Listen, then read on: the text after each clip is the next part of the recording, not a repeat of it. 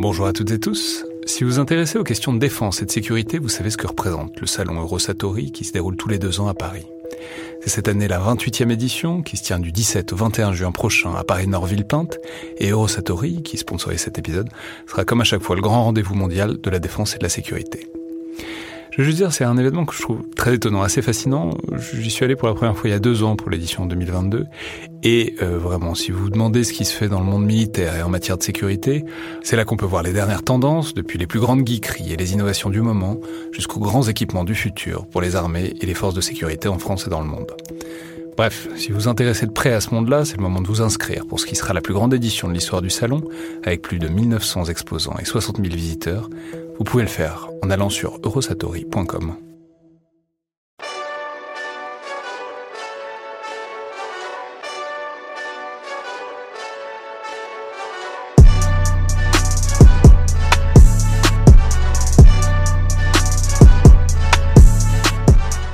à toutes et tous et bienvenue dans le Collimateur, le podcast de l'Institut de recherche stratégique de l'école militaire, l'IRSEM, consacré aux questions de défense et aux conflits armés. Je suis Alexandre Jublin, et aujourd'hui pour parler de Russie et d'Ukraine, mais euh, une fois n'est pas coutume, en faisant un détour par le passé et par la Seconde Guerre mondiale, j'ai le plaisir de recevoir Jean Lopez, historien, journaliste, éditeur, fondateur et directeur de la rédaction notamment du magazine Guerre et Histoire, aussi et surtout très grand spécialiste de l'histoire militaire soviétique, et en particulier de l'histoire du front de l'Est pendant la Seconde Guerre mondiale. Je peux rappeler que vous aviez publié à ce titre en 2019 chez Passé Composé un très remarqué euh, Barbarossa 1941, la guerre absolue, avec l'achat outre-Mesourie, qui avait reçu nombre de prix de distinction, mais plus récemment, vous avez aussi fait paraître, euh, avec le même co-auteur, dont je vais éviter d'essayer de représenter deuxième, une deuxième fois le, nom, une très belle étude sur les maréchaux de Staline euh, chez Perrin, donc l'an dernier. Donc bonjour, merci beaucoup d'être là et bienvenue dans le collimateur. Bonjour Alexandre, merci de m'avoir invité déjà. Alors, euh, je disais évidemment avec une touche d'ironie qu'il s'agit de parler de Russie et d'Ukraine, et dans une certaine mesure, on pourra peut-être percevoir quelques échos lointains et plus contemporain euh, à notre discussion, puisqu'il s'agira après tout d'une armée russe, euh, de ses déploiements et de ses difficultés dans les zones frontières avec l'Ukraine. Mais, euh, pour ne pas induire les auditeurs en erreur, je vais préciser que c'est vraiment une émission historique qu'on va faire aujourd'hui, centrée sur ce versant monumental et monstrueux, disons, de la, Seconde Guerre mondiale, qu'on ne connaît pas toujours assez en France, je crois, par peut-être Stalingrad et encore qui est euh, le front de l'Est et la guerre entre nazis et soviétiques, et, euh, disons, l'amoncellement euh, de carnage que ce front oriental concentre. Et il s'agira plus particulièrement d'un épisode un peu sous le radar, peut-être, de cette histoire du front de l'Est, qui est la bataille de Kharkov, autour de votre nouvel ouvrage publié chez Perrin, intitulé Kharkov 1942, et sous-titré Le dernier désastre de l'armée rouge, ce qui, je dois dire, est très évocateur.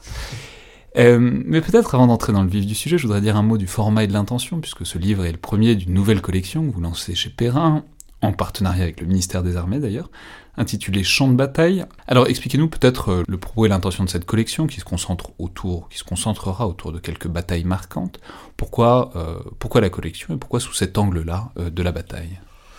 Il me semble que la bataille est contraire. Enfin, c'est un peu antinomique de ce qui s'est passé ces dernières années, mais je pense que la bataille est un très bon point d'entrée dans l'histoire militaire en général, dans la mesure où il n'y a pas de difficulté à toujours la recentrer au sein de la campagne, la campagne dans la guerre. Et euh, ce qui m'intéresse beaucoup et qui est un des points forts de cette, euh, de cette collection, dans la mémoire.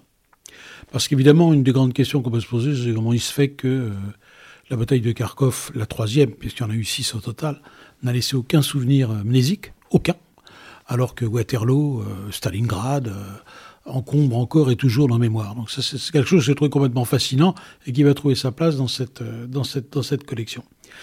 Je dirais que sur beaucoup de... La, vision de la bataille a considérablement évolué. Hein. On sait bien que Georges Duby a dynamité tout ça avec le dimanche de Bouvines, il y a déjà une génération. il, a, il a remis en selle une, une, une vision de l'histoire qui était euh, complètement euh, démonétisée depuis l'école des annales, et il l'a fait en revenant aux sources. Alors ça, on va pas entrer dans des très fonds d'historiographie, d'historiographie de la guerre, mais, mais pour les auditeurs, les auditeurs qui, que, ça intriguerait, disons simplement que l'histoire de la guerre et l'histoire des batailles a connu mauvaise presse, disons, dans la première moitié du XXe siècle, notamment du fait des grands historiens qui étaient Lucien Fèvre Brodel, donc ce qu'on appelait l'école des annales, avec cette idée qu'on faisait toujours la même histoire, l'histoire des grands généraux qui n'expliquaient plus rien, qu'il fallait faire de l'histoire sociale et économique sur le temps long. Et effectivement, on alors on en sort toujours, peut-être encore un peu timidement, mais on en sort bien, et avec cette idée que malgré tout, la bataille a des intérêts, parce que l'histoire de la guerre a des intérêts.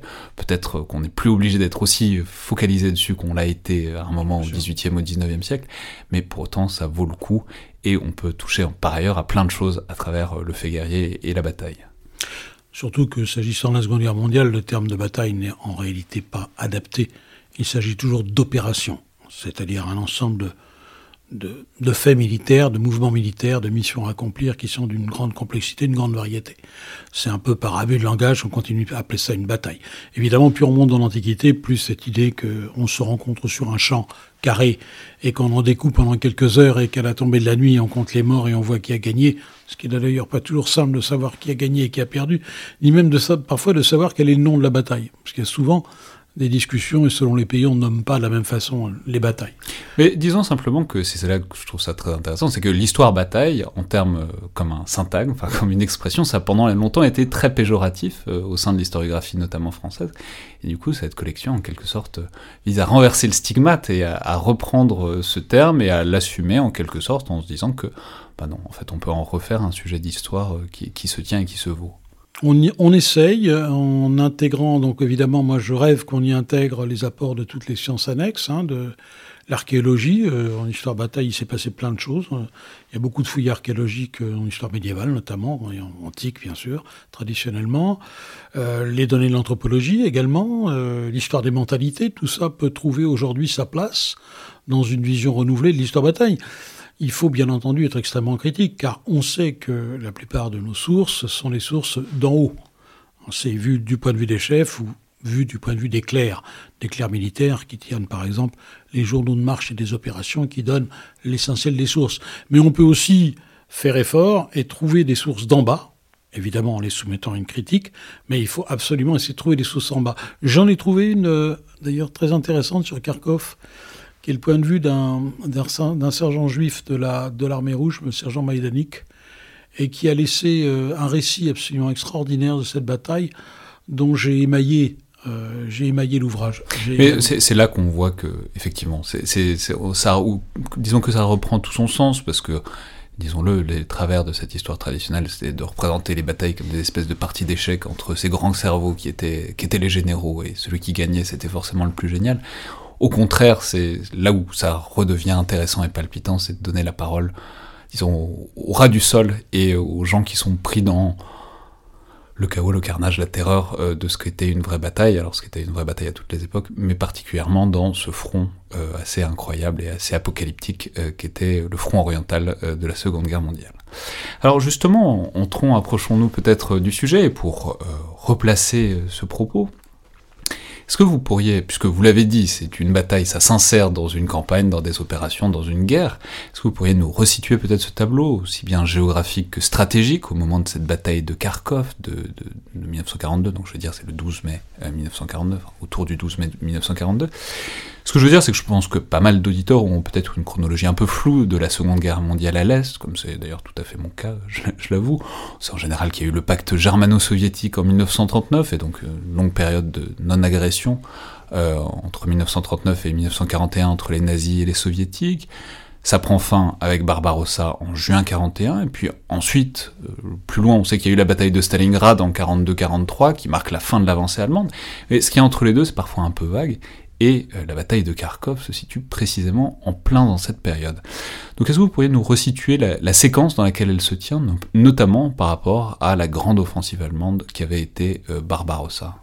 Donc l'intention allemande en, envahissant euh, et en jouant de l'effet de surprise l'Union soviétique le 22 juin 1941, c'est de mener une seule gigantesque campagne d'anéantissement au sens clausewitzien, c'est-à-dire que les généraux allemands sont persuadés qu'une campagne de deux à trois mois, série de grands encerclements, doit pouvoir livrer l'essence de l'armée rouge, et la direction politique allemande ajoute, ça provoquera certainement l'effondrement du régime euh, soviétique, du régime stalinien, comme la défaite des armées du tsar en 1916-1917 avait provoqué l'effondrement des Romanov. Ça, c'est un peu le schéma. Les Allemands donc pénètrent assez facilement, mais très vite la campagne se durcit, d'environ 1000 km sur les trois grands axes en direction du nord, Leningrad, du centre Moscou, et du sud Rostov euh, euh, et, la base Volga. Et euh, cette armée allemande se détruit littéralement, elle se consume à mesure qu'elle avance, et elle arrive, elle franchit de loin son l'acmé de son de son offensive euh, environ la mi-novembre, et elle est cueillie à froid, c'est le cas de le dire, parce qu'à ce moment-là, ça bat de grand froid, aux portes de Moscou, par une contre-offensive euh, soigneusement agencée par le général Zhukov, qui renvoie cette armée allemande 150 à 200 km en arrière. C'est pas tant le fait qu'elle est reculée, c'est le fait surtout que l'ensemble du plan stratégique de départ, c'est-à-dire en finir en une seule campagne, a échoué. Donc la question qui va se poser sur les deux camps euh, au début de 1942, c'est qu'est-ce qu'on fait? Euh, Staline est persuadé qu'il a il va, il va avoir finalement le même défaut que les Allemands, mais à l'envers. Il est persuadé que les Allemands sont par terre, qu'il suffit de les achever. Donc il leur donne une contre-offensive permanente à partir de décembre 1941, qui en réalité va saigner complètement l'armée rouge. Hein. Les Allemands vont souffrir, mais ils vont tenir le coup. Il s'avère que faire des campagnes en hiver euh, sur, ah, en, Russie, c'est un peu rude et que ça consomme des armes. C'est une horreur pour les deux camps d'ailleurs. Hein. C'est pas c'est pas un sens unique. C'est pas des, deux camps souffrent énormément de. C'est-à-dire que les Russes souffrent aussi du froid. Euh, tout à fait, tout à fait. Euh, les Russes souffrent du froid, mais ils ont également souffert de bien d'autres choses, comme d'un manque de munitions assez criant. Donc arrive avril 1942, qui de façon assez naturelle, c'est la fonte des neiges, marque une pause.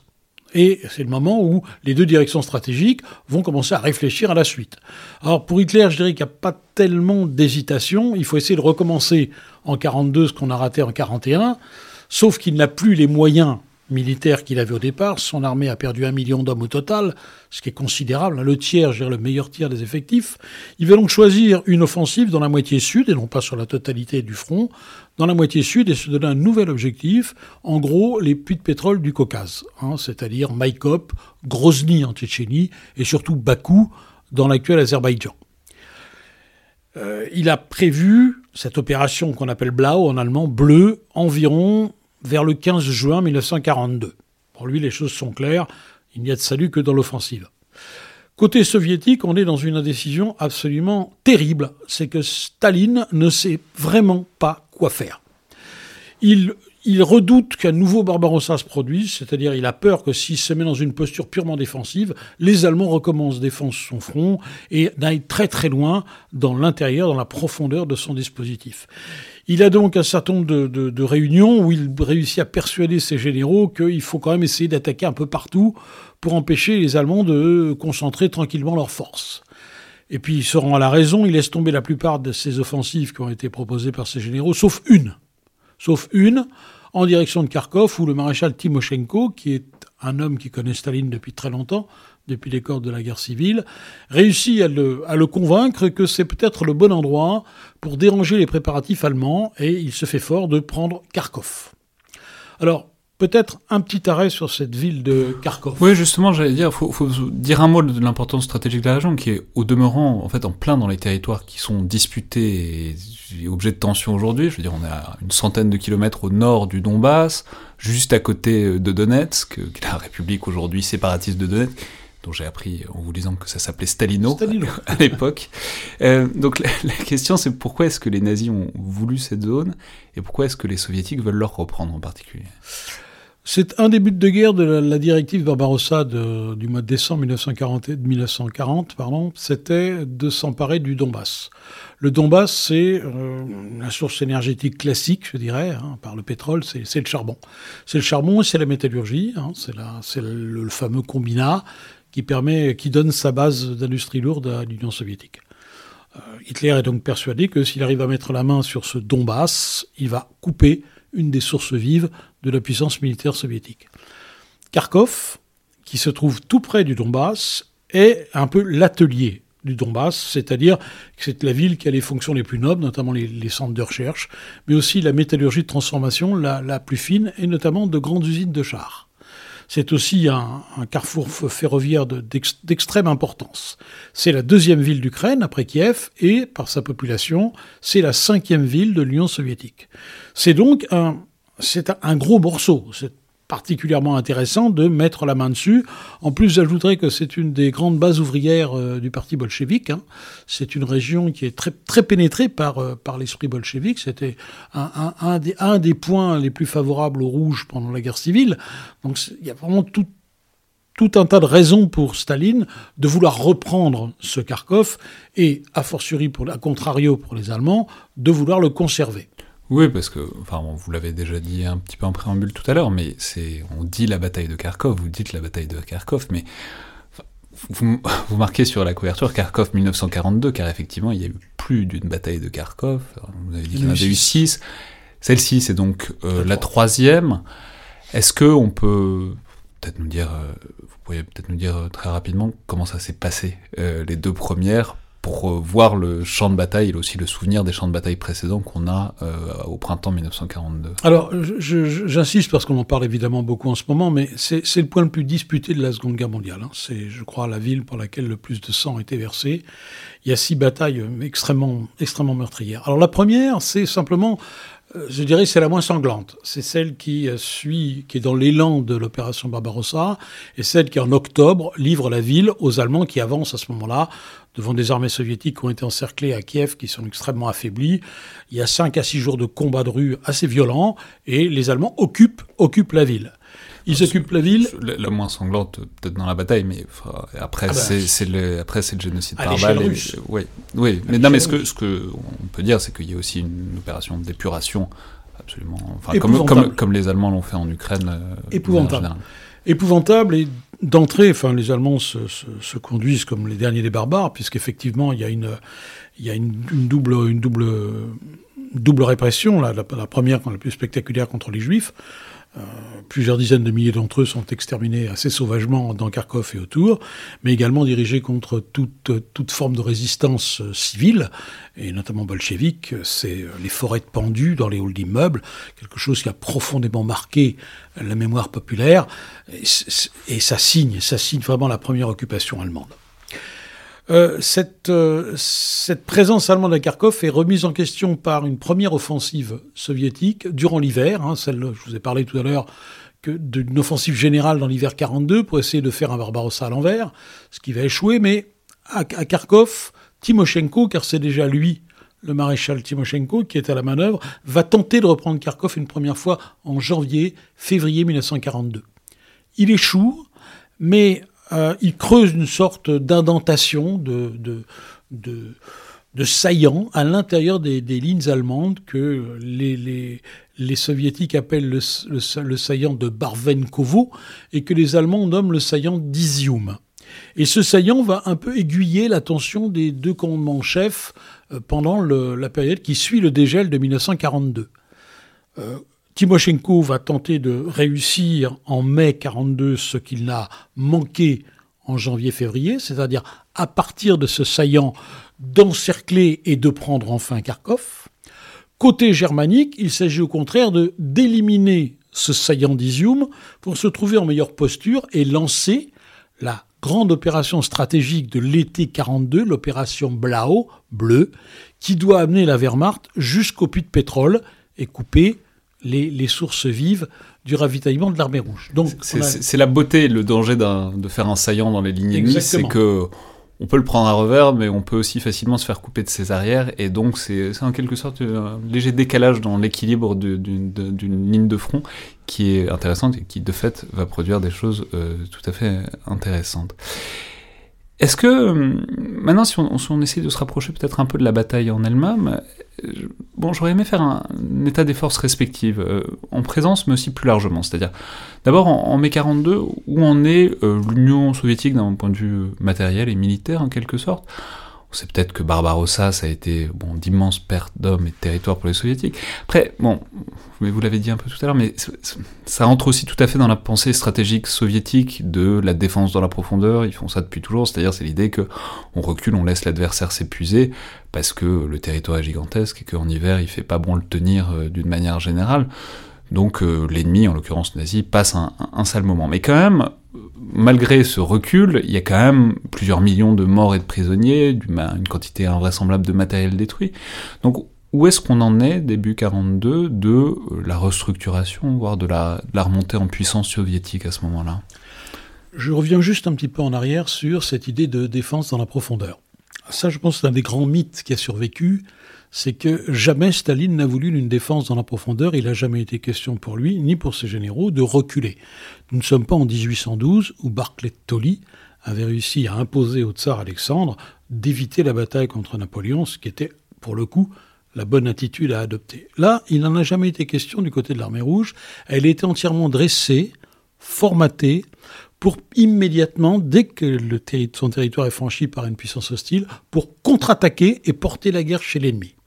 C'est si vrai, c'est si vrai, que l'Union soviétique ne possède aucune espèce de plan de déménagement de son industrie, pas plus qu'elle n'a prévu de guerre de partisans. Là aussi, il ne faut pas croire sur parole ce que Staline et tous ses turiféraires par la suite, et ce que beaucoup d'historiens, notamment anglo-saxons et allemands, ont répété, à savoir qu'il a sciemment attiré les Allemands dans la profondeur. Pas du tout. Euh, les Soviétiques ont très rarement reculé de bonne grâce. Sans arrêt, ils ont tenté de, de, contre-attaquer. J'ai relevé une quinzaine de contre-offensives, rien qu'un 41. Donc c'est vraiment pas quelque chose de, quelque chose qu'ils ont pensé. C'était pas le plan, mais ça a fini par marcher un petit peu. C'était pas le plan. Et alors, le résultat, c'est effectivement qu'en mai 42, on peut dire que l'armée rouge n'a pas récupéré toutes ses forces. L'Union soviétique est considérablement affaiblie.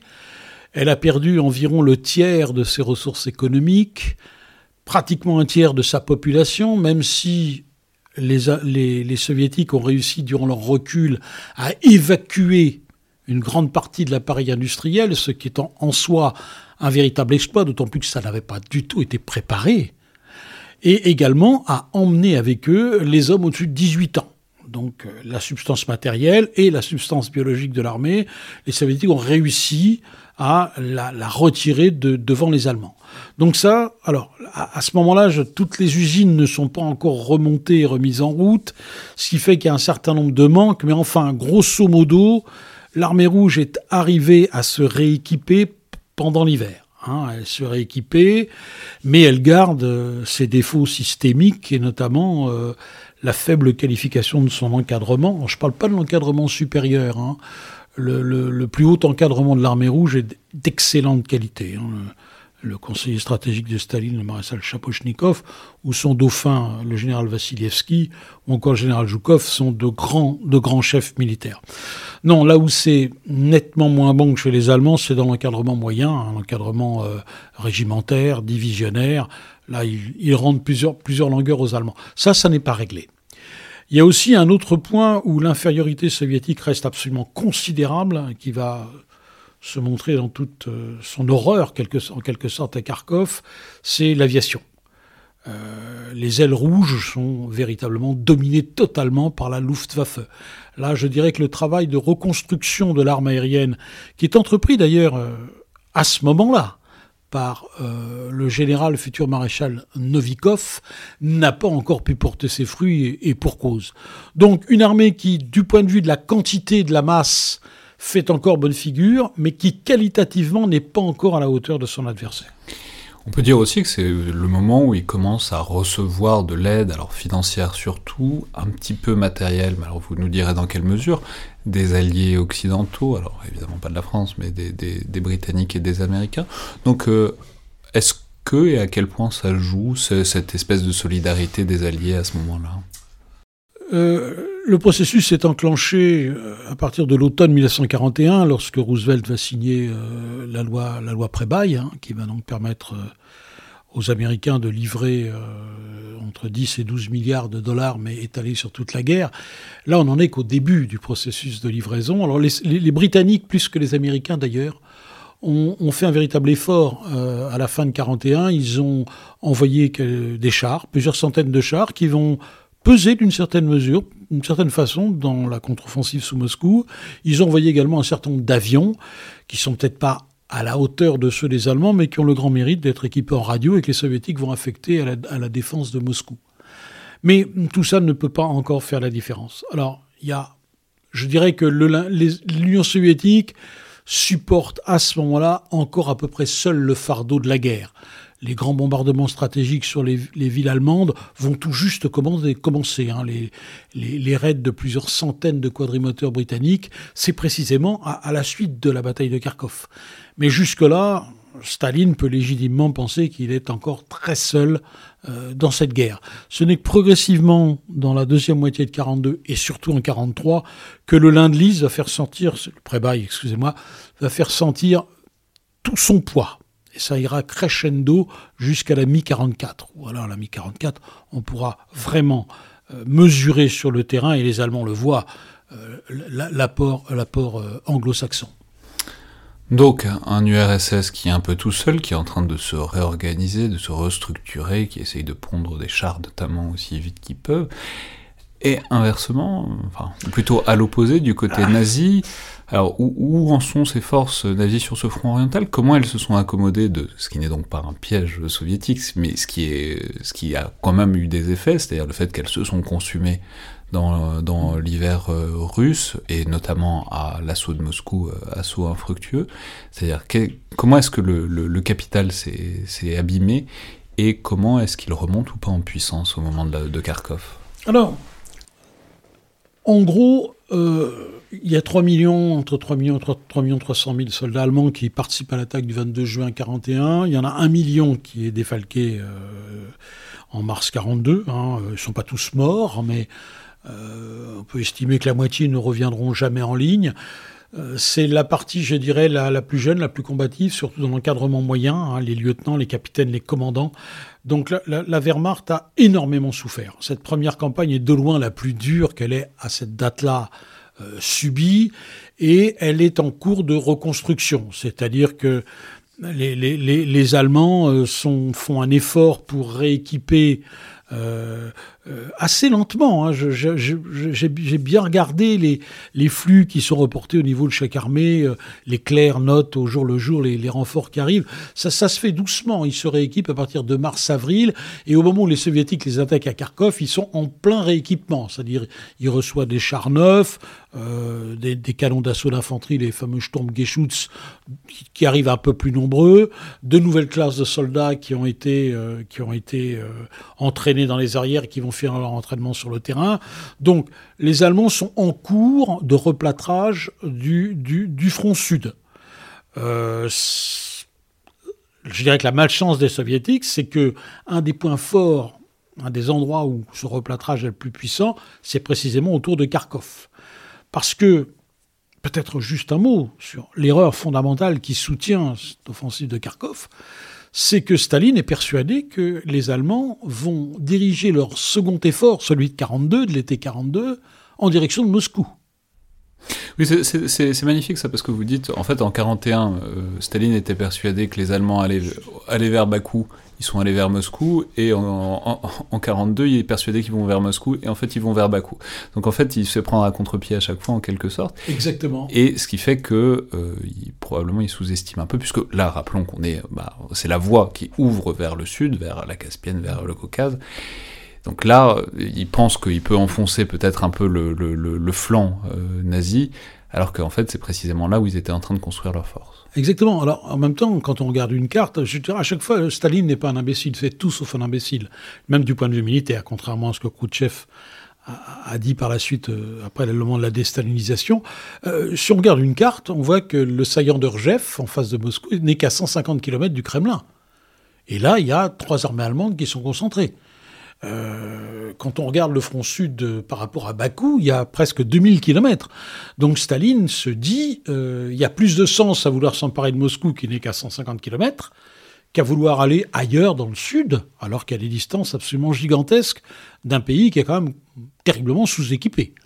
Il y a donc une certaine logique de sa part à postuler. Sous-équipé, notamment en route, c'est-à-dire euh, rouler dans la steppe. Euh, de, ça a l'air sympa comme ça. En hiver, ça l'est nettement moins.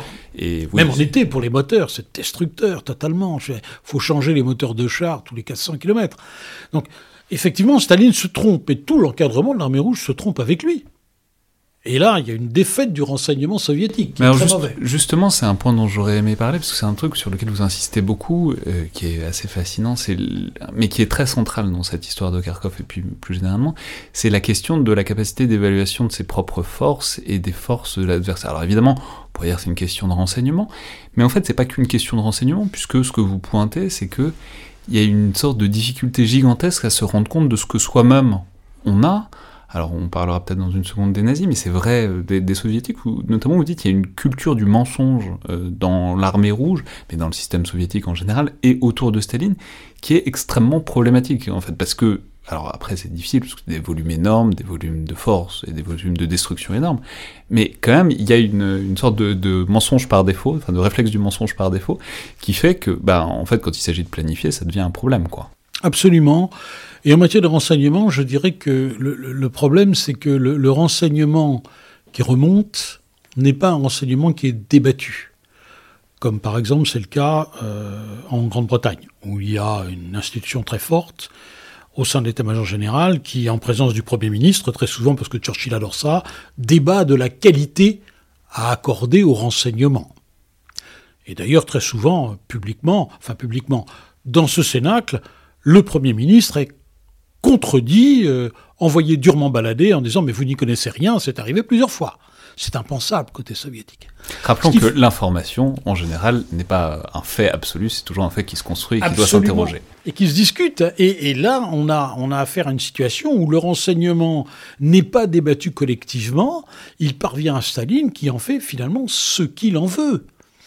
Et si euh, les renseignements, une fois que Staline a pris position en disant les Allemands vont attaquer Moscou en 42 comme, euh, comme ils ont essayé de le faire en 41, une fois que le, chef suprême l'a décidé, il est beaucoup plus délicat de faire remonter des analyses qui vont contre cela. Alors en général, on ne fait pas remonter des analyses, on fait remonter des faits bruts. Mais c'est pas la même chose des faits bruts qui ne sont pas interprétés et qu'on va laisser à l'appréciation de Staline. Donc là, il y a une espèce de, de, système qui n'est pas à même d'analyser euh, cette matière tellement volatile et difficile, l'information, d'autant plus que, en effet, les Allemands essayent aussi d'intoxiquer les Soviétiques. Euh, je, n'en parle très peu dans, dans, le bouquin sur Kharkov, mais les Allemands ont réussi probablement, avec une opération qu'ils ont appelée opération Kremlin d'ailleurs, à faire croire à Staline que c'est vers Moscou qu'ils allaient. Euh, ils ont, je pense que, ce qui est le problème, c'est qu'il y a assez peu de sources. J'ai trouvé des choses un peu éparses dans différents mémoires, euh, y compris dans, le, dans le, journal de von Bock. On voit que tout est fait pour que les soviétiques croient que ça va se passer vers Moscou. Alors ça, on le fait remonter vers Staline, puisque ça va dans son sens. En revanche, les rapports du NKVD qui montrent que c'est du côté. Donc le NKVD, la police ah, politique. NKVD, donc la police, euh, la police politique euh, euh, du, régime soviétique. Tous les, tous les, les, renseignements qui remontent et qui disent mais on a l'impression que les Allemands se renforcent du côté de Kharkov. Alors soit c'est minoré, mélangé à des informations qui montrent qu'on va vers Moscou, soit c'est en expliquant que très certainement elles sont à Kharkov pour remonter ensuite vers Moscou. Vous voyez, cette espèce de, de biais, on va dans le sens du chef. Ça, c'est quelque chose qui est très frappant et qui, je crois, n'est pas discutable. Vous avez donc de façon très curieuse, dans une guerre de masse, de masse d'hommes, 30 millions d'hommes qui se battent, de masse de matériel comme on n'en a jamais vu dans l'histoire, vous avez un élément psychologique qui se réintroduit et qui est extrêmement fort et qui va jouer à fond d'ailleurs euh, pendant la bataille de Kharkov dans le rapport entre Timoshenko et Staline. Euh, juste pour en dire un mot, c'est aussi une question qui se pose évidemment du côté euh, nazi. Alors, parce qu'il y, a, des trucs de politique militaire qui se jouent à ce moment-là, qui sont un peu terminés, mais il y, a eu une grande bataille politique entre Hitler et les principaux généraux allemands. Là, bon, c'est un peu terminé, mais bon, c'est quand même une question qui se pose à ce moment-là de savoir si quelles sont les forces soviétiques et les forces nazies aussi, mais si tout ça permet les plans en quelque sorte maximalistes d'Hitler, parce que Hitler, c'est toujours un peu on fonce, et enfin bon, il y, a toujours un désir de, de l'attaque, euh, de l'attaque glorieuse, et donc c'est quand même une question de savoir si le contexte s'y prête ou pas, et à où en est ce débat au moment de Kharkov. Chez, du côté allemand. Ouais. Alors, du côté allemand, je dirais que finalement, tout le monde est d'accord. Hein. Hitler, comme ses, généraux, comme pour attaquer Barbarossa, comme pour l'opération Barbarossa, je veux dire, il n'y a, pas eu d'opposition véritable. Les généraux allemands étaient certains de faire qu'une bouchée de l'armée rouge, de même que les Américains et les Anglais étaient certains que l'armée rouge ne tiendrait pas trois mois. C'est le monde entier qui pensait qu'il n'était pas de taille. Donc finalement, les Allemands sont trompés, mais comme tous les autres au fond. En 1942, il n'y a pas de discussion euh, au sommet. Euh, Hitler, euh, Hitler, comme ses généraux, ses maréchaux, pensent qu'il n'y a qu'une solution, c'est d'attaquer encore.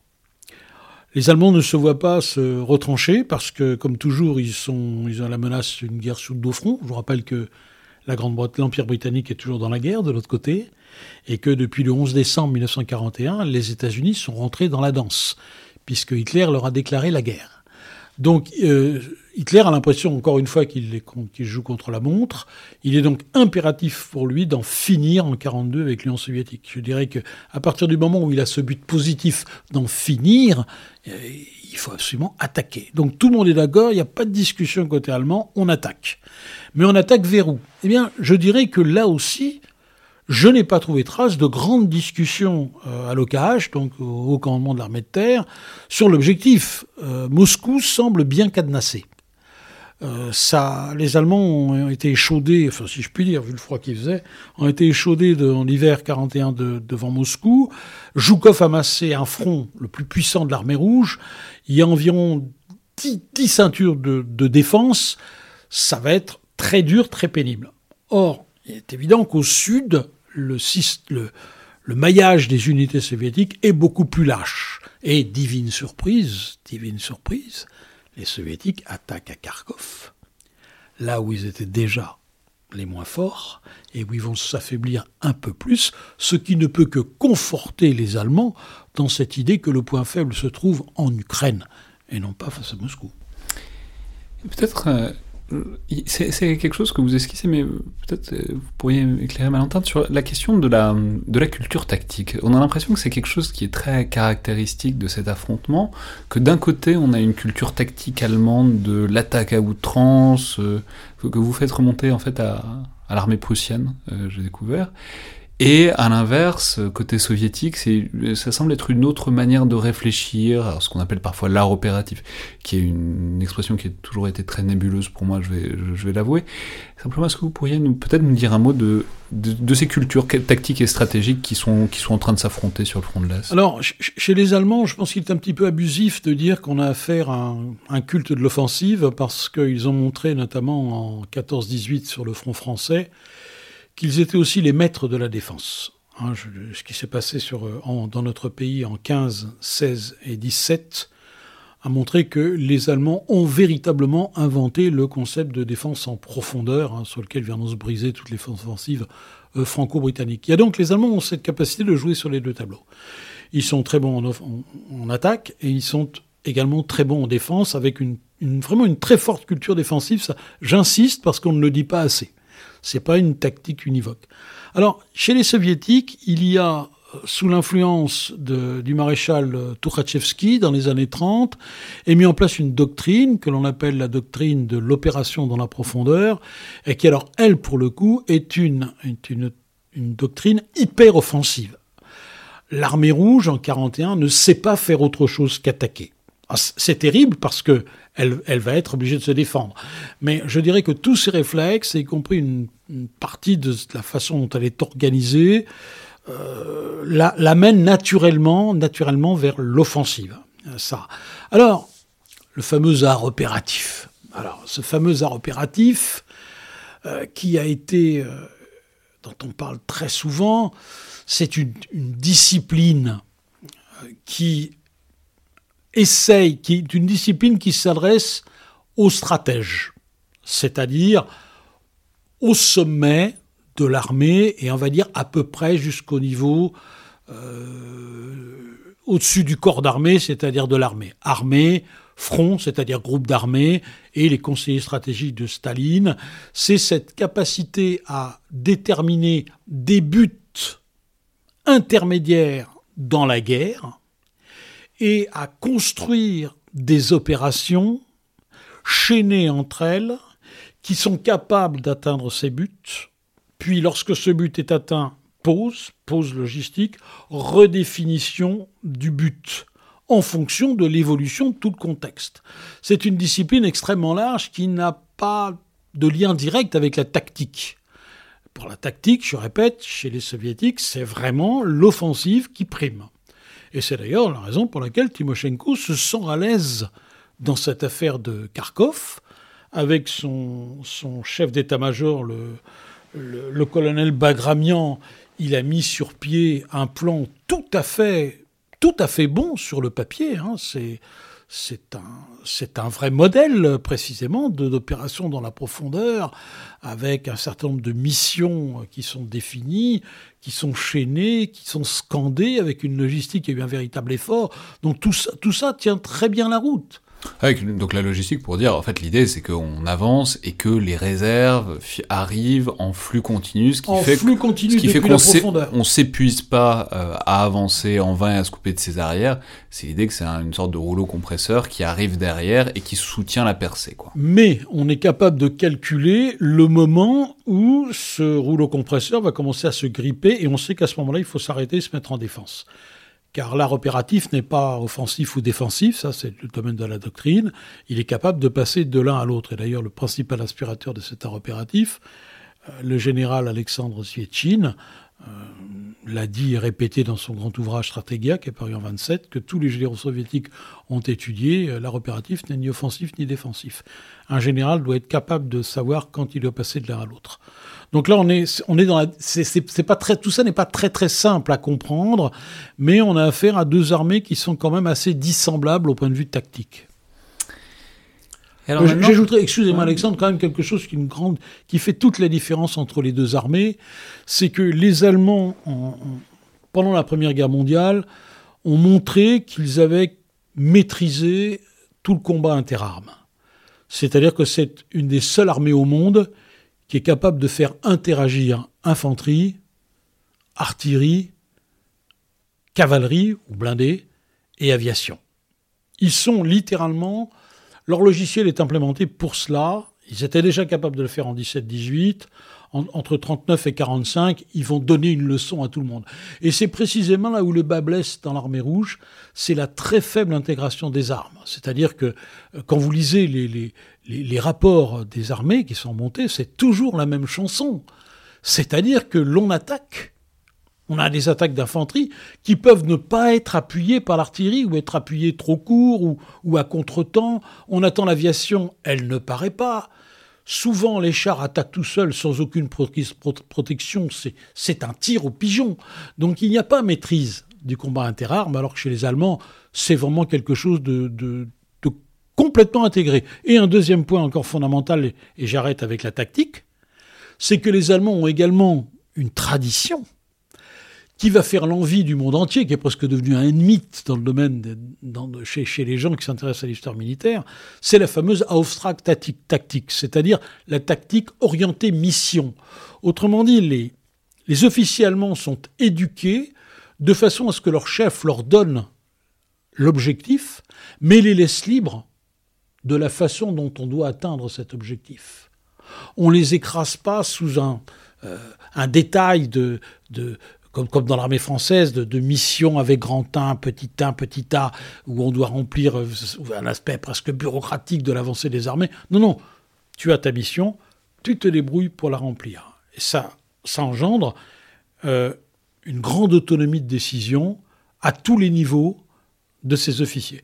Et ça, l'armée rouge en manque très très cruellement parce qu'il y a au contraire chez l'armée rouge une certaine peur de l'initiative qui, je crois, est à est à mettre au compte du système soviétique en général. C'est un système où l'on aime bien se couvrir, un système très bureaucratique, où l'on aime bien se couvrir systématiquement vis-à-vis des étages supérieurs. On ouvre, c'est une culture du parapluie. J'ouvre mon parapluie, éventuellement si on me demande d'attaquer, je fais semblant d'attaquer ou j'attaque un peu pour dire que j'ai attaqué, mais sans véritablement me m'intéresser euh, m'intéresser au, à l'objectif final. Alors, je ne veux pas non plus, évidemment, caricaturer, mais il y a quand même un peu de ça.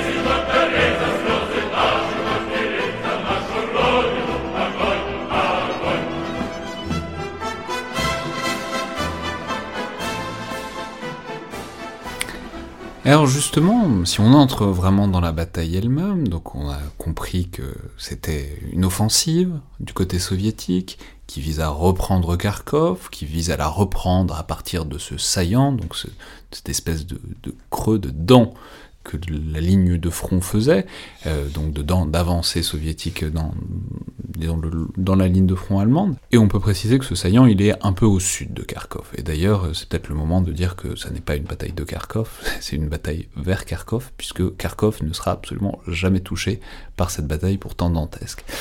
Mais est-ce que vous pourriez peut-être nous dire, euh, justement, quelle était euh, l'idée de manœuvre? Quelle était euh, l'idée? Quel était le concept? Quel était, À quoi ça ressemblait sur la carte euh, Alors je, vais préciser, ça me permet de préciser aussi qu'il y a des très belles cartes dans cet ouvrage. Vous avez fait une cartographie ad hoc pour, pour éclairer la bataille. L'éditeur nous a même donné de la 8 pages couleur, ce qui est rarissime. ça, ça, les vaut bien. Mais alors, quel est, dans l'esprit de Timoshenko, si tant est que c'est lui qui a tout fait, enfin, en tout cas de l'état-major soviétique, qu'est-ce qu'il voulait faire? Comment il voulait reprendre Kharkov?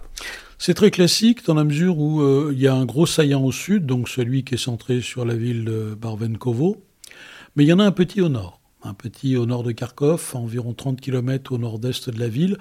En réalité, donc on voit très bien, c'est une manœuvre en pince, un étau, une attaque par le nord qui contourne la ville par le nord, une attaque par le sud qui contourne la ville par le sud, et on se réunit à l'ouest après avoir encerclé la ville. En réalité, bon, je vais passer des détails parce que là, il faudrait quand même une carte pour que le lecteur comprenne, mais en gros, c'est une attaque en pince extrêmement classique. On masse des forces au nord, des forces au sud, en sachant que le coup principal est quand même à partir du sud. Parce que, en bon, en bon connaisseur de l'art opératif, les soviétiques ont déjà, ont déjà défini les objectifs qui permettraient de mettre en place les bases d'une deuxième opération. Ça, ça fait, ça, c'est typique de l'art opératif soviétique. On se donne un objectif, c'est Kharkov, mais derrière, il y a un autre objectif qu'il faut atteindre en même temps, euh, qui, qui, va permettre de poser les bases d'une troisième opération un peu plus tard. Hmm. Et alors, euh, alors pourquoi, Non mais pourquoi ça quoi Enfin, parce que le plan, il est classique, mais il a l'air bien. Hein. Enfin, ah oui, on, on, avance, on va prendre la pince, on va, ah, on, va on va reprendre le joyau du don. Enfin, du, du, Non, mais ça a l'air. Je sais pas, moi, moi, comme ça, je, me dis ça va marcher. Ah oui. D'ailleurs, c'est comme ça que Staline l'entend. Bah voilà, je suis pas le seul. alors, pourquoi ça coince? Et en plus, en plus, euh, quand euh, Timoshenko, euh, quand il, il, veut, il veut convaincre Staline de lui permettre cette offensive, il lui fait remarquer qu'il dispose maintenant de deux cordes blindées de nouvelle génération. Alors, je ne veux pas rentrer dans l'histoire de, de l'arme blindée soviétique, mais en gros... Je pense qu'il y a beaucoup euh, d'auditeurs à qui ça plairait.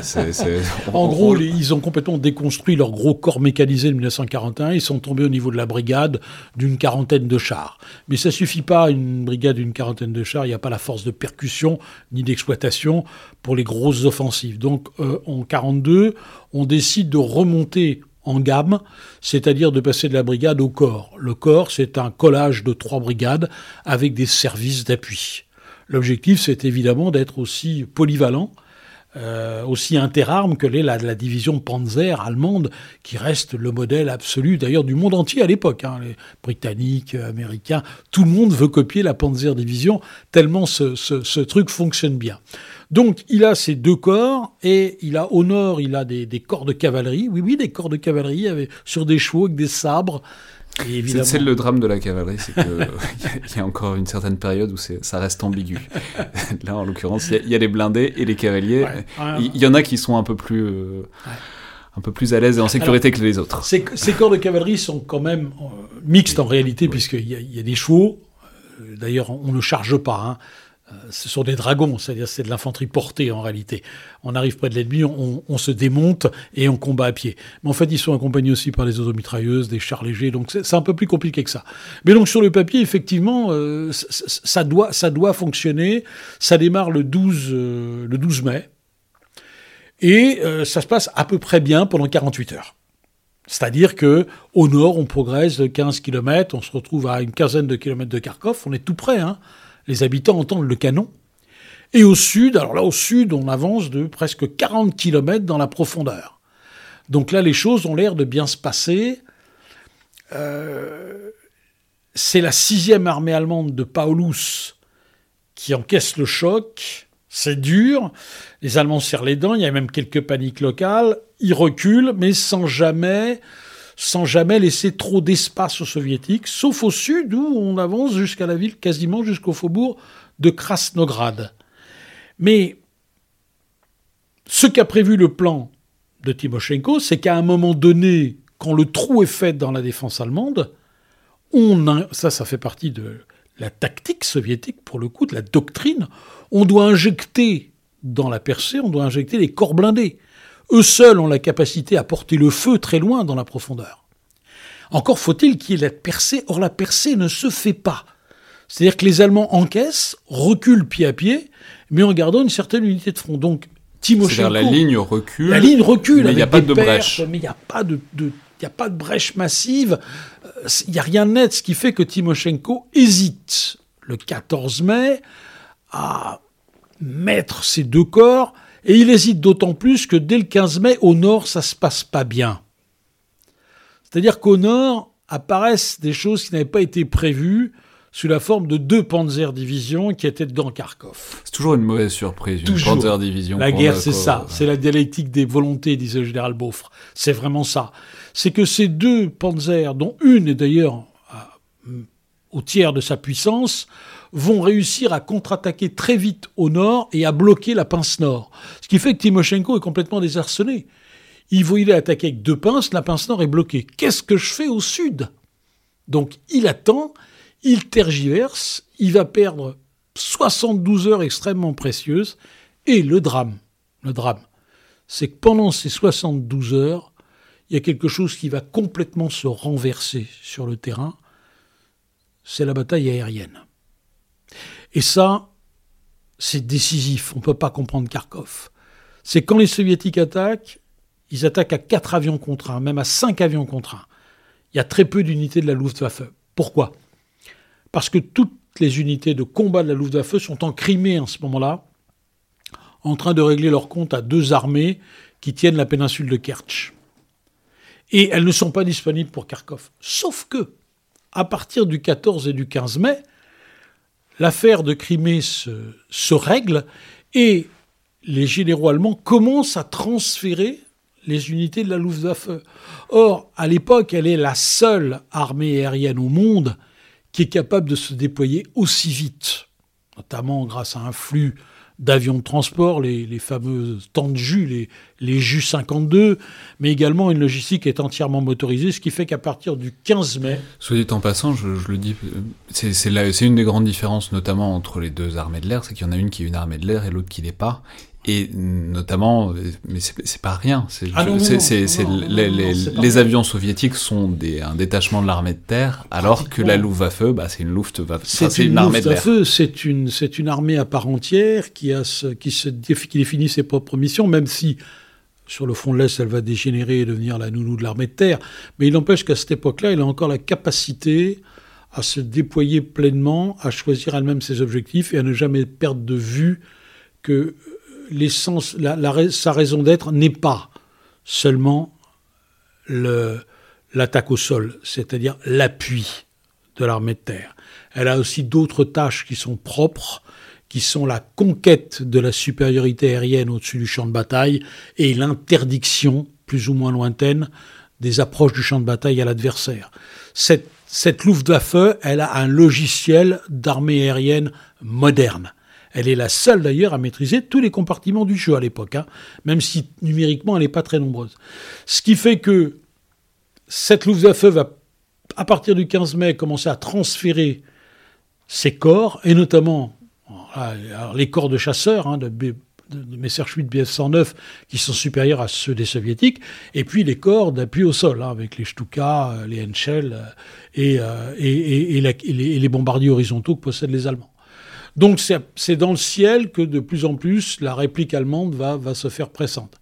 Ce qui fait qu'on a un Timoshenko qui a finalement laissé passer le moment où peut-être, peut-être il aurait pu s'emparer de Kharkov. C'est tout, tout, bête, mais j'y pense. Il est où, Timoshenko? Timoshenko se trouve à l'arrière, il est 150 km à l'arrière. Euh, il est C'est pratique ça d'être 150 km à l'arrière dans ce genre d'affaires? Non, pour un, pour un général qui, qui a la pour un maréchal de l'Union soviétique qui a la responsabilité de deux groupes d'armées, ça n'est pas excessif. Euh, Von Bock lui-même est à Poltava, euh, Von Bock qui est son homologue euh, qui commande le groupe d'armées sud. Il n'y a, y a, rien d'excessif. Hein. C'est un étagement qui me paraît tout à fait euh, de, de bonne loi. Le problème de Timoshenko, puisque vous me parlez de lui, c'est qu'il est complètement débordé par les tâches à cause d'une très mauvaise organisation de, l'armée soviétique. Timoshenko n'est pas seulement le commandant du groupe d'armées du sud-ouest, que les soviétiques appellent le, un front, il n'est pas seulement commandant du front du sud-ouest, il est aussi commandant du front du sud, pas directement, mais par l'intermédiaire d'une espèce de superstructure que les soviétiques appellent la direction stratégique. Timoshenko est donc commandant de la direction stratégique qui coiffe deux fronts, et en même temps il est commandant du front du sud-ouest, celui qui attaque à Kharkov. Et pour faire tout ça, j'ai comptabilisé qu'il avait une quinzaine d'officiers. En face, von Bock, son homologue, il en a plus de 150. Timoshenko a un téléphone et un, une station de radio pour exercer son commandement et contrôle. Du côté de von Bock, vous avez les équipements radio et téléphone les plus modernes d'Europe à l'époque. Il y a donc un véritable problème de construction des responsabilités du commandement et de capacité de commandement et de contrôle. Et ça aussi, c'est la grande force de l'armée allemande, encore par rapport à l'armée, soviétique. Il faudra encore plus d'une année aux soviétiques pour régler complètement ce problème de la coordination du commandement et du contrôle des forces. Hmm. Donc, si on reprend, il y a un problème de commandement et de contrôle, il y a bon, une indécision qui se transforme en infériorité pour les soviétiques euh, du point de vue des airs, puisque la Luft euh, se ramène littéralement. Et donc, comment euh, ça se passe exactement? Donc, c'est la Luftwaffe qui va éliminer l'arme blindée soviétique? Comment est-ce que ça, comment est-ce que ça se cristallise ce truc qui s'engage mal? C'est une séquence extrêmement intéressante, surtout si nous la si nous la comparons au logiciel de l'armée française en 1940. Parce qu'au fond, on va se retrouver dans une situation un peu similaire. La réaction d'un général français en 40 devant une percée allemande, c'est de colmater, c'est-à-dire d'essayer de maintenir un front absolument continu. On bouche les trous. Le réflexe allemand est tout à fait différent. On se dit, plus l'adversaire avance, plus il devient vulnérable sur ses arrières.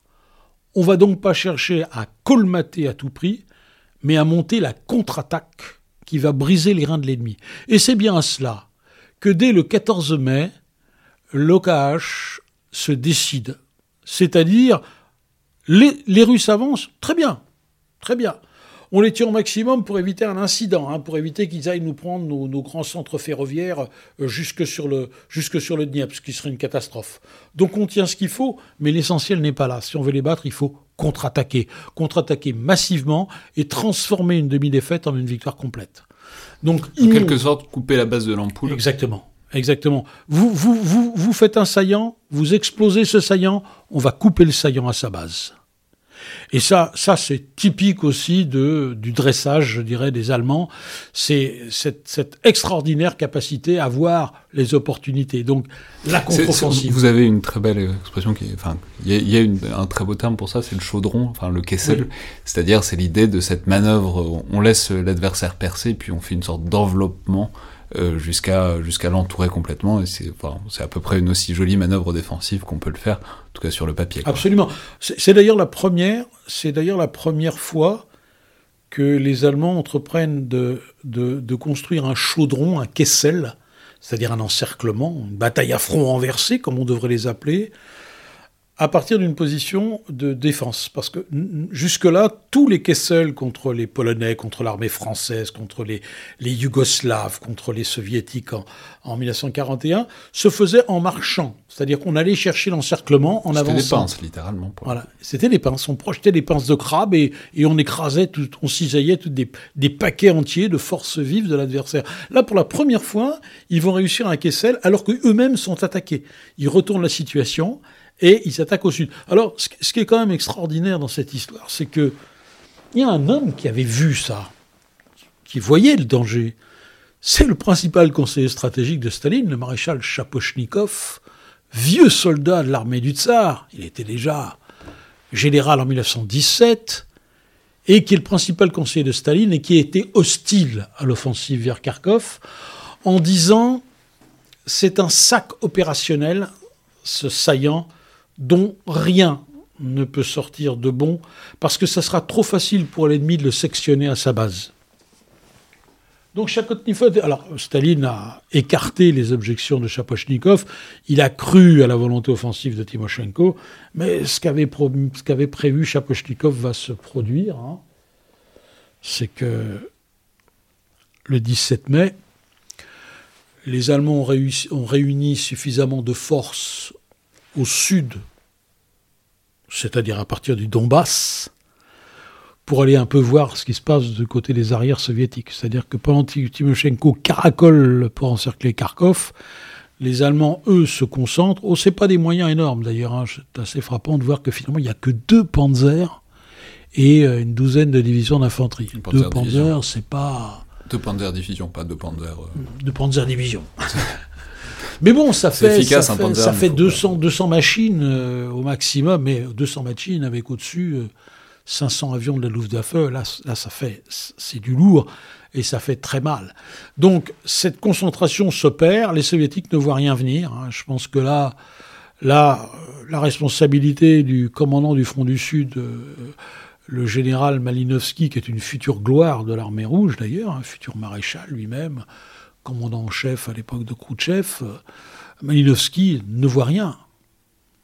Il voit que du bleu.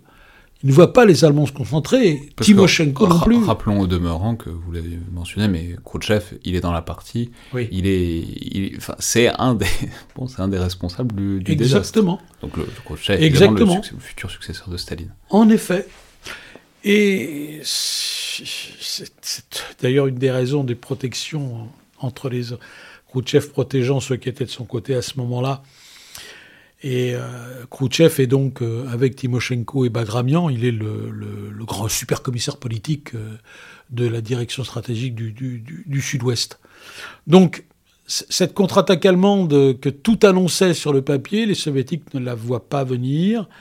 Elle se produit dans la nuit du 17 au 18 mai 1942 avec une grande violence venus du ciel essentiellement, donc euh, l'armée soviétique qui était une armée dormante, hein, c'est-à-dire une armée qui ne participait à l'offensive mais qui était juste disposée en rideau, euh, donc à, la charge de, de Malinowski de, surveiller ce qui venait, est complètement surprise.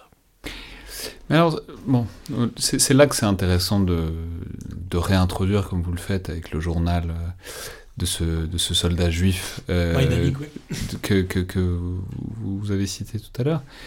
On voit, euh, enfin, on, on, peut comprendre à travers la cartographie, mais là on sent, on ressent, on perçoit le, désastre et la panique, c'est-à-dire, voilà, qu'est-ce que c'est d'être pris à revers, en plus par, euh, c'est connu, mais un Stuka, c'est quelque chose, parce que rappelons que le Stuka, c'est un avion qui bombarde en piqué, avec une espèce de sirène terrifiante. Euh, quand vous entendez une sirène de Stuka, vous... bon, il le décrit très bien.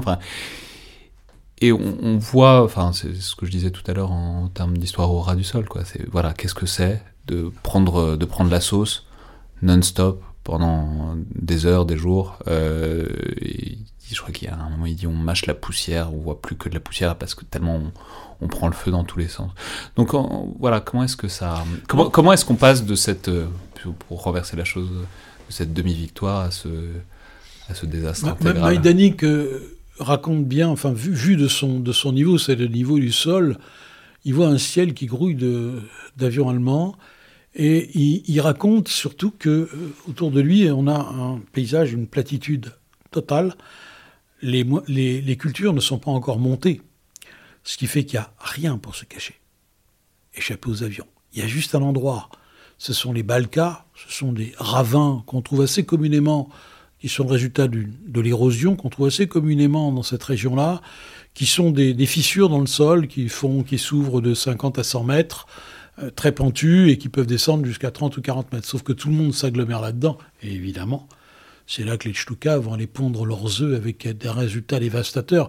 Maïdanik raconte, c'est absolument épouvantable.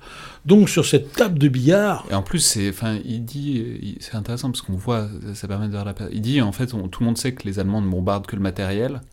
Donc en fait tout le monde abandonne le matériel très rapidement et pour se cacher. Bon, c'est pas que ça, ça, les protège beaucoup, mais en fait du coup il y a même personne pour défendre les tanks qui se font pilonner par les Stuka quoi.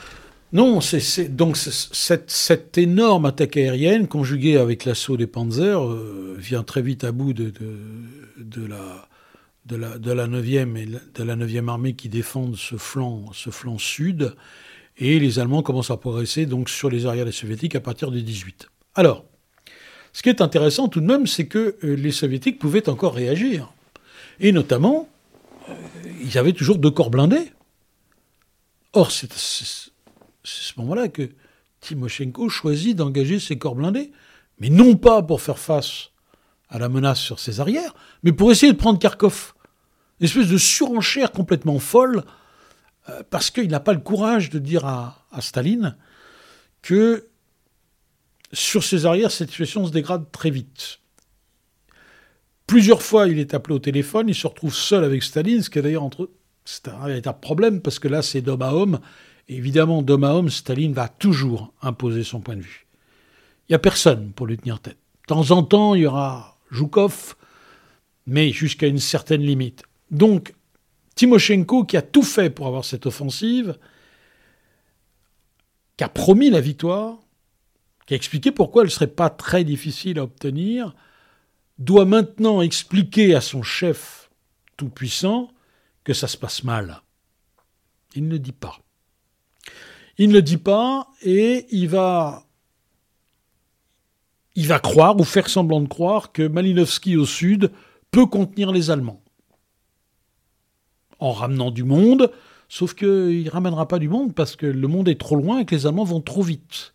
Et pendant ce temps-là, Timoshenko, lui, il aurait dû être suffisamment souple pour dire j'arrête les frais, tant pis, je dis la vérité à Staline, je recule tout mon monde pour éviter l'anéantissement. C'était encore possible. Ça aurait été une manœuvre extrêmement difficile, les soviétiques auraient probablement perdu beaucoup de matériel, mais je pense qu'ils pouvaient sauver au moins la moitié de leurs hommes. C'était tout à fait jouable. Après tout, il n'y a que le saillant ne faisait que 80 km dans sa, dans sa, grande, dans sa plus grande dimension. C'était encore jouable.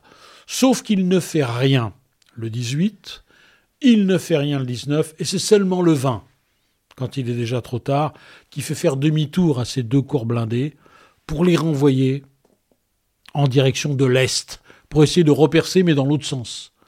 Sauf qu'à ce moment-là, toutes les lignes logistiques sont brisées, l'essence n'arrive plus, les munitions n'arrivent plus, donc chaque heure de combat pour le char, c'est une heure qui n'est pas remplacée.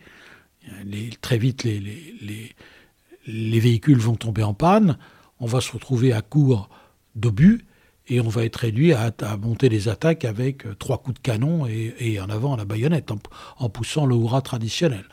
Donc là, Timoshenko porte une responsabilité majeure, écrasante, dans ce qui va suivre et qui, est un drame épouvantable. Hein. C'est une véritable boucherie. Le Kessel, euh, on a des, des descriptions des Allemands, c'est il y a tellement de cadavres sur le sol qu'il faut se frayer un chemin en bulldozer tellement il y a. je sais plus qui. Je crois que c'est Bob qui dit. Enfin, c'est quelqu'un qui dit c'est très embêtant, c'est mon saut de cadavre parce qu'on n'arrive plus à faire passer une Jeep. C'est ça, ça roule plus quoi.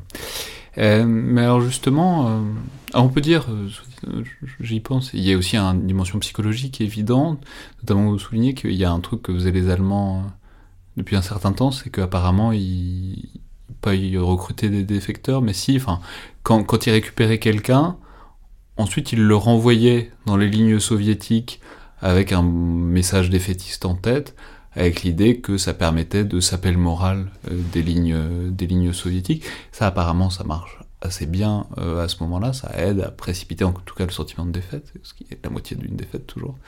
mais alors, est-ce qu'on peut peut-être faire un bilan, commençons par le plus facile, qui est peut-être le plus difficile en fait, statistique ça, fait quoi, Kharkov Juste, je voudrais revenir sur un, aspect de l'histoire des mentalités qui est très intéressant, que vous venez de citer, c'est le problème des, de la cinquième colonne. Parce qu'on a eu le même problème pendant la campagne de France. Ça, c'est une des caractéristiques de la Seconde Guerre mondiale, c'est-à-dire des campagnes extrêmement violentes où, la, vitesse de progression des adversaires désarçonne tellement que on voit l'adversaire partout. Ah, cette cinquième colonne que les troupes françaises ont vue en mai-juin 40, elle n'existe pas. Les bonnes sœurs avec des, équipements radio qui, qui étaient en fait des parachutistes, tout ça c'est une espèce de psychose collective.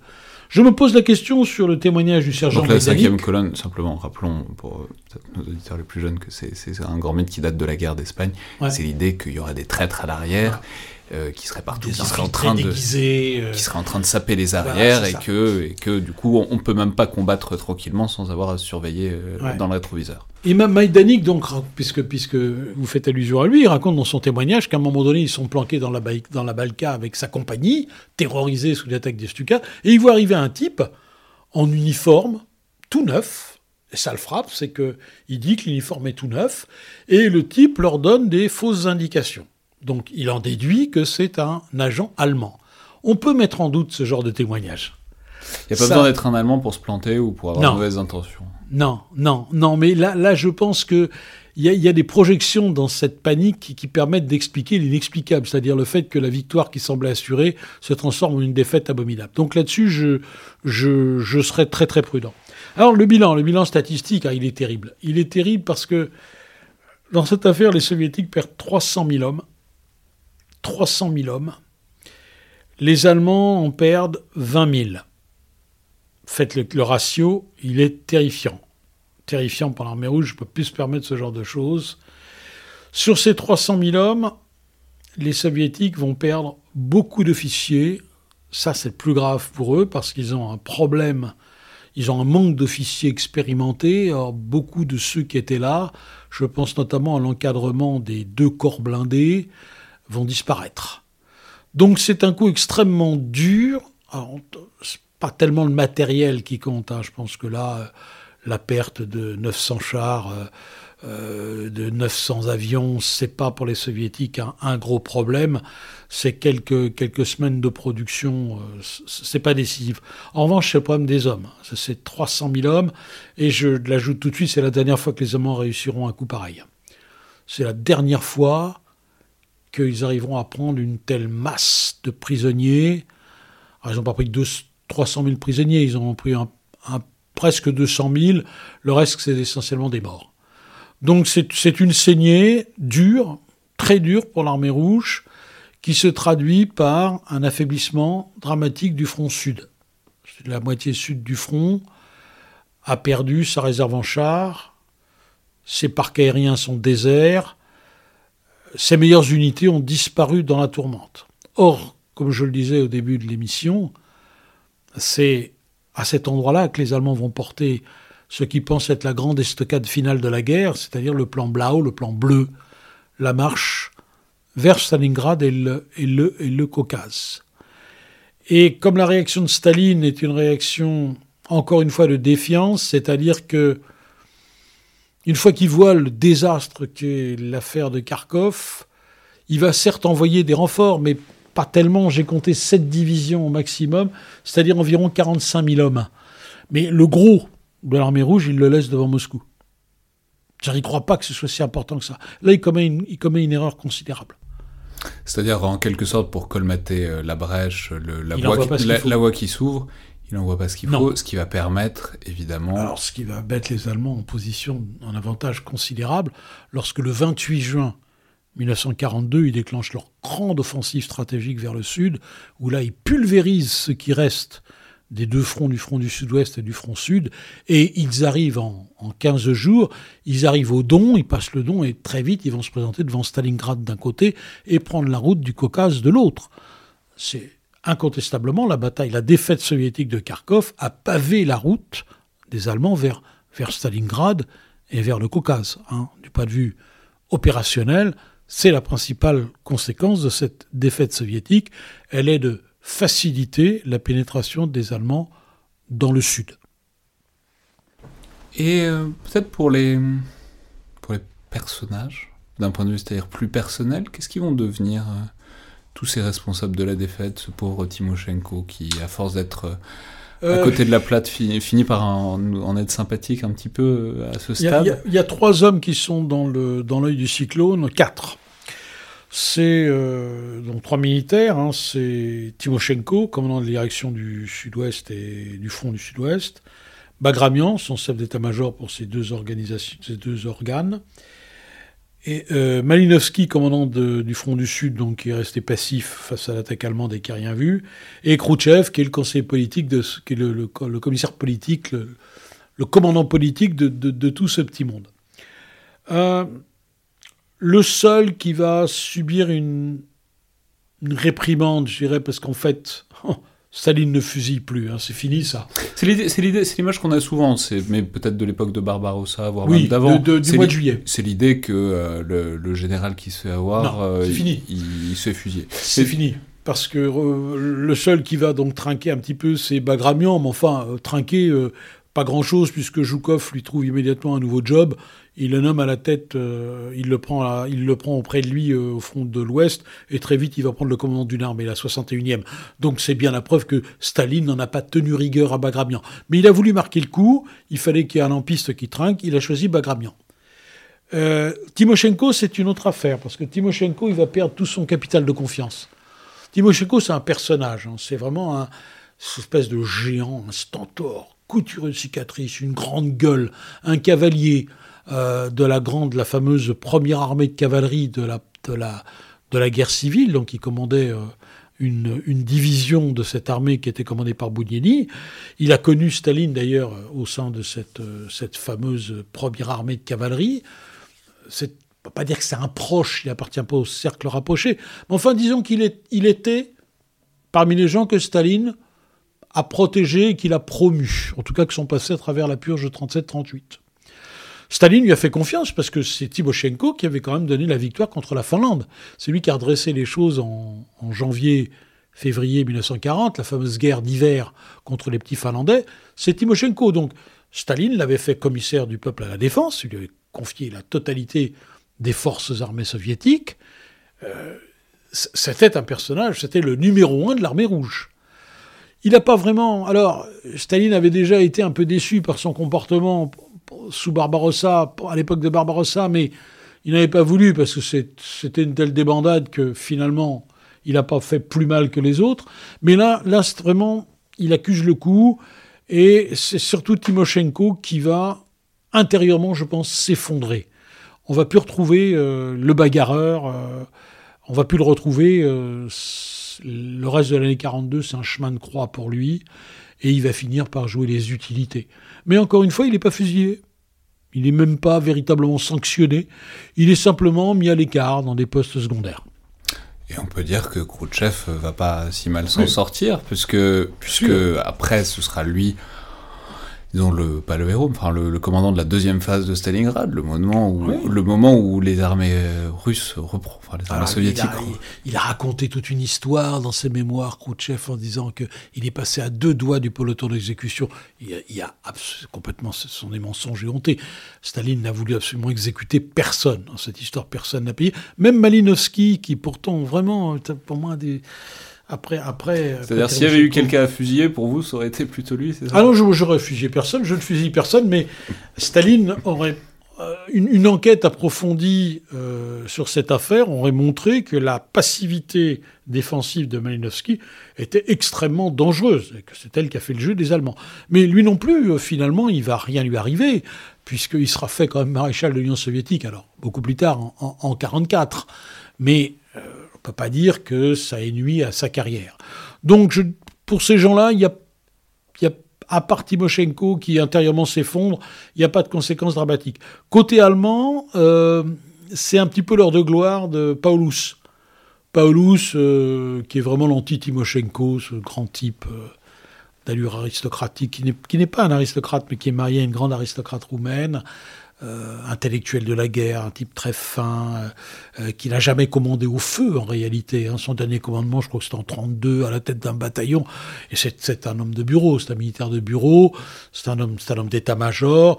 Là, on lui, on lui donne une armée, on lui donne la sixième armée en janvier 42 après la mort de Reichenau. Son supérieur von Bock l'aime pas, il le trouve mou.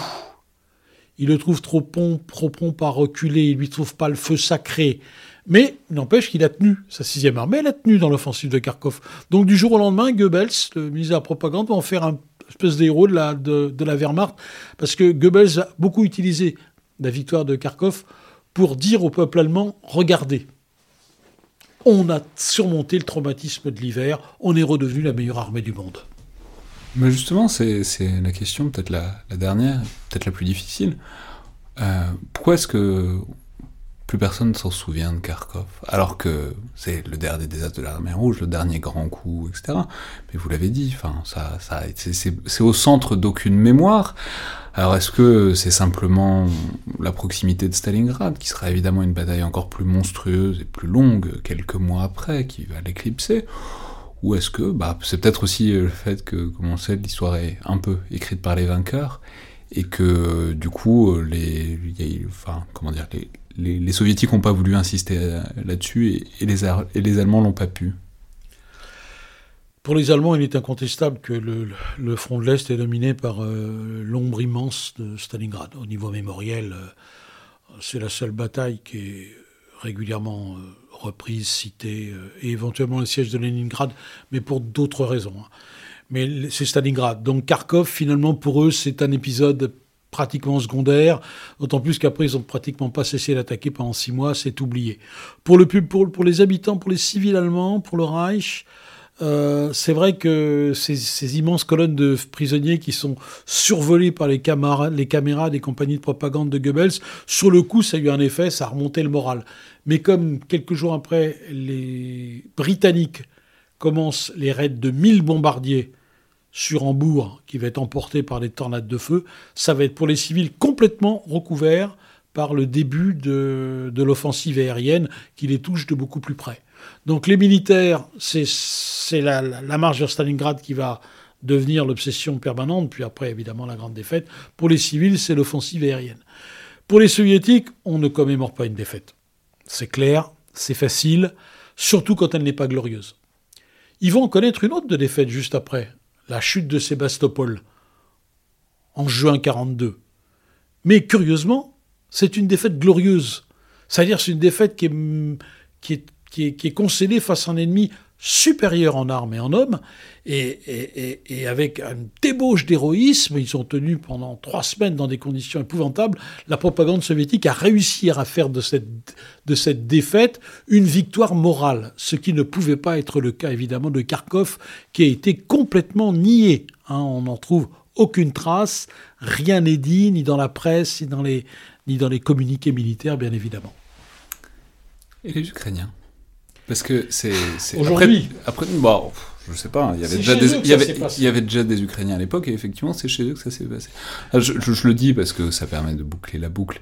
C'est une piste que vous esquissez peut-être à la fin, c'est le fait que le nationalisme ukrainien s'est construit en opposition à, à, la Russie largement, et que peut-être une bataille où les Russes et les Ukrainiens étaient côte à côte, voilà. peut-être que c'est pas, c'est pas, exactement le, message que, qui, exactement. Qui, qui, était... Le, le rappel des souffrances communes euh, entre Ukrainiens et qui formeront toujours le quart de l'armée rouge, hein, ces Ukrainiens.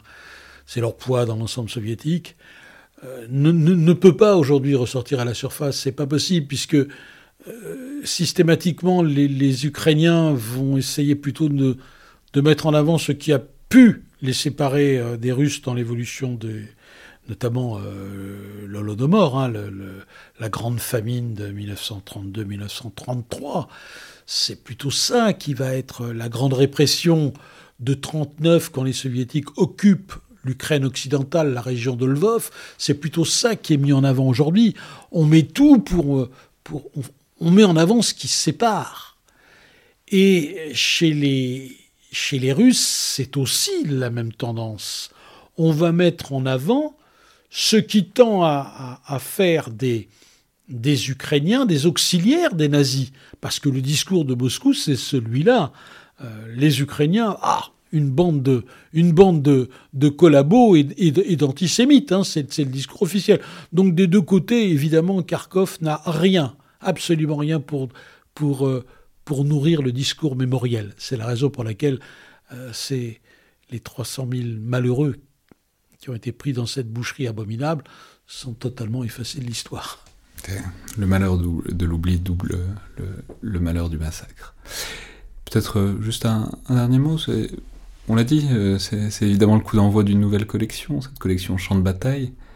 Qu'est-ce que vous nous préparez Qu'est-ce, qui vient après ce, ce Garkov 42 De façon certaine, donc dans l'année dans l'année qui est que nous venons d'entamer, il y a d'abord un Crécy par David Fiasson, un, excellent médiéviste qui revisite cette, euh, la première des grandes défaites françaises dans la guerre de Cent Ans, avec quelques trouvailles euh, tout à fait intéressantes. Et derrière, il y aura un Verdun, alors là, qui, euh, en termes mémoriels, est l'équivalent de Stalingrad pour les Allemands, qui est probablement, alors elle, l'épisode de la Première Guerre mondiale qui, qui, efface tout le reste pour les Français, qui est aussi important pour les Allemands, hein, mais moins, moins. Euh, et qui, qui, sera dû à la plume de Michael Bourlet, qui est un spécialiste de la Première Guerre mondiale et qui va revisiter pour cette collection Champ de bataille euh, une des plus meurtrières batailles de, la Première Guerre mondiale. Merci beaucoup Jean Lopez. Je rappelle le titre donc de ce Kharkov 1942, le dernier désastre de l'armée rouge. Je ne vais pas résister à répéter ce sous-titre que j'aime beaucoup. Paru donc chez Perrin, mais qu'on peut évidemment vous retrouver euh, par ailleurs euh, dans les colonnes de euh, Guerres et Histoires, dont vous êtes le directeur de la rédaction, mais aussi dans, vous avez lancé un, nouveau MOOC récemment intitulé De la guerre dépendant de Guerres et Histoires, qui est deux fois par an, je crois. qui va qui est arrivé une fois par an parce qu'il a beaucoup grossi entre-temps et dont le numéro 2 va sortir le 7 mai prochain. Très bien, merci beaucoup. C'est moi qui vous remercie, Alexandre. C'était donc le Collimateur, le podcast de l'Institut de recherche stratégique de l'école militaire. Je vous rappelle que toutes les remarques et commentaires sont les bienvenus, que ce soit par mail ou euh, sur les réseaux sociaux de l'IRSEM. On prend aussi les notes et les retours sur les outils de SoundCloud ou d'Apple Podcast, euh, ainsi que toutes les recommandations et toutes les fait de propager de la bonne parole euh, aux gens autour de vous qui pourraient être intéressés par les différents formats de l'émission. Merci à toutes et tous et à la prochaine fois.